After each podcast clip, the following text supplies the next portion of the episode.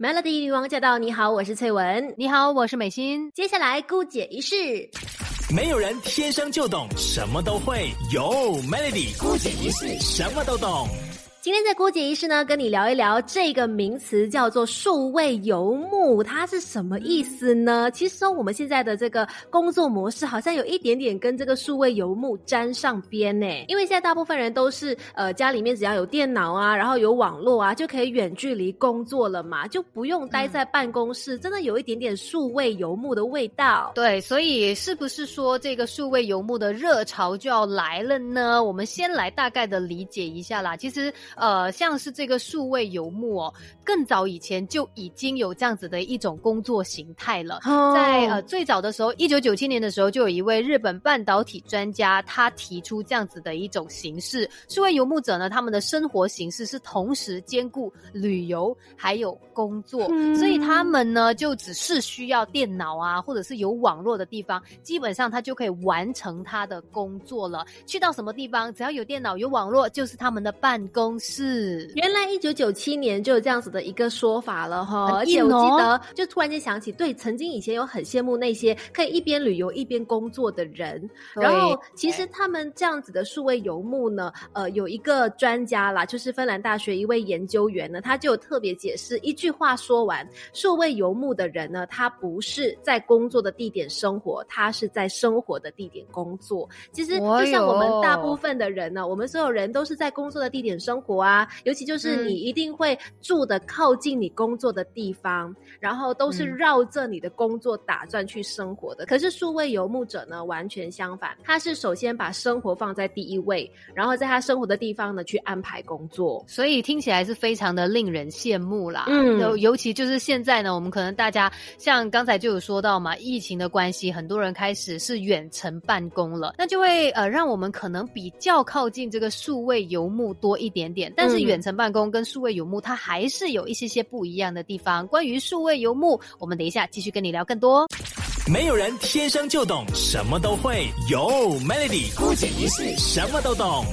今天我们在姑姐医师呢，就跟你聊数位游牧这个名词，其实也不新鲜了。早在一九九七年就有人提出过这样的说法。当然，也这么多年过去了，有多少数位游牧的工作者都在用这样的方式生活着？嗯，而且呢，其实这数位游牧的人数当然是越来越多的啦。像二零一九年的时候，美国那边呢是有七百三十万名的数位游牧者，可是呢，到二零二零年年中的时候呢，这个数字是增长到一。千零九十万左右，哇！那当然，现在再加上疫情的关系，我们其实也可以算半个数位游牧者。吧，因为我们现在也是可能没有办法回到公司上班，但是我们就是在家里面去工作。只是我们说半个是因为你不是在旅游当中，你不是在别的国家。但是我觉得像是数位游牧，我们听起来好像很爽的一个工作，它还是有一些难处在那边的。毕竟你看，你如果是在不同的国家的话，我觉得你这个适应能力肯定要很强哎，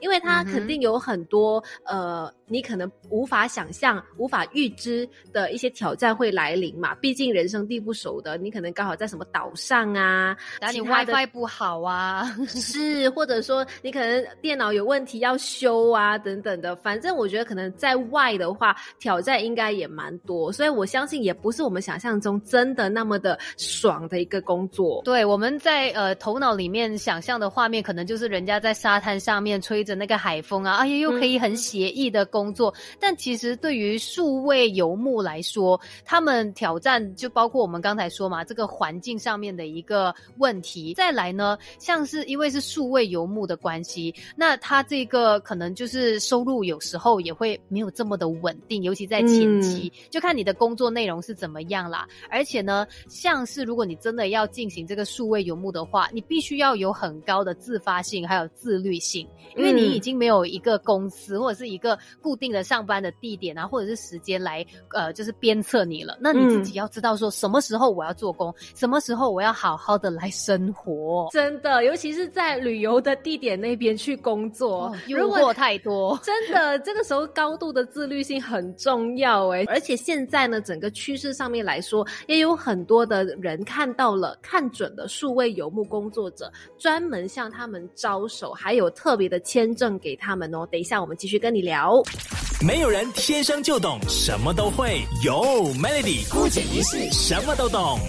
继续姑姐一世，今天跟你聊数位游牧工作者。那其实可能听到这里，很多朋友会在想说，到底数位游牧工作的人，他们是在做什么？怎么样可以在国外一边旅行一边工作呢？像这一些朋友呢，肯定就是要有一技之长的啦。然后呢，你的那个工作就是你的能力哦，它是不需要局限在某一个地方的。所以可以看到哦，有很多像是可能一些摄影师，那你去到哪里，只要有你的相机，你就可以。可以拍照了呀，然后有电脑你就可以修图的嘛，然后可能一些城市你写的专员啦，或者是一些翻译的人员，或者是你可以做平面设计等等，反正有很多很多的行业，其实都可以就是做这个数位游牧的。对，就是反正是可以独立自己工作，不需要依赖有同事，或者不需要依赖其他人去要一起完成某个东西的话，或者说你做完你的那个部分，哎，这个东西就可以做到了的这种类型的工作呢，可能就可以。可以成为数位游牧者喽。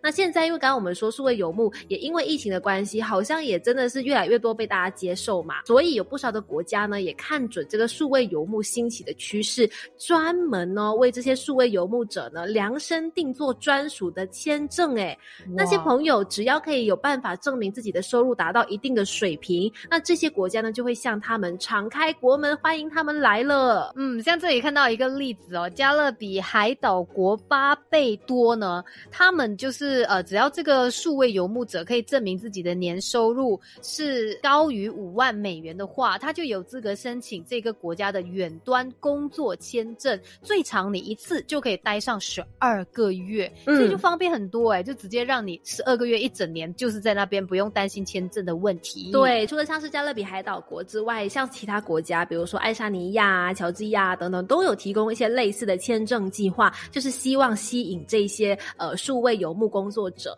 那除了是国家之外，其实有很多的企业也很想要分一杯羹，分这些数位游牧潮的羹哦，就是希望呃可以吸引他们来，然后最好就是租他们的地方，像是有一个呃共享房间的平台，他们就是特别呢希望可以吸引到这些呃数位游牧工作者，锁定他们成为他们的这个长期租客。对，因为毕竟他们要在那个地方生活工作，怎么？样都还是会有一定消费的嘛。关于这个数位游牧呢，等一下我们继续跟你聊更多。没有人天生就懂什么都会，有 Melody 孤姐一世什么都懂。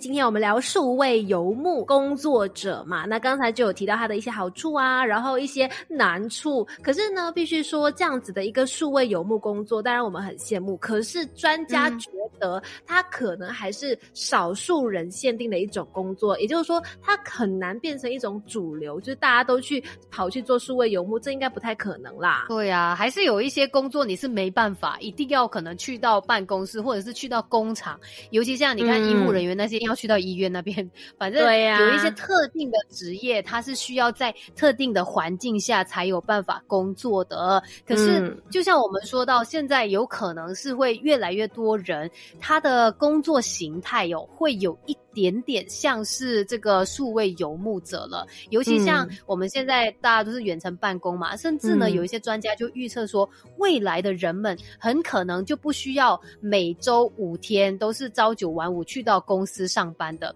有可能呢公司会做出一些调整啊，会变成说哦你不需要每天进公司，可能只是部分时间进公司这样子，反正这些都是未来的一个趋势。哎，我甚至觉得好像有些公司现在已经是朝着这样的模式发。展了。对，就是可能一个星期也跟着，真的不需要工作五天，你只要完成你手上的工作就行了。又或者说，真的不用天天进公司，呃，反而是采用一种像是混合办公室的一种工作模式哦。就是你有的时候进公司混合着的，有的时候你可能就是在其他地方远端工作等等。当然，这是一定要呃员工跟老板之间有一个相互的信任啦。对，虽然说你没有办法像我们说的这些数位游牧工作者这样子哦，就是很爽，去到别的国家哦，又旅游又工作。但是至少你如果不用每一天都去到公司里面上班，你还是可以选择在家里面有一些时间是 work from home 的话，或许你在生活上面啊跟工作可以取得一些平衡，可以慢慢的把重心也放回到你生活的部分。无论如何，就是那句啦，爱你所择，择你所爱，好不好？那今天的顾姐是呢，就跟你分享到这里，继续守着 Melody。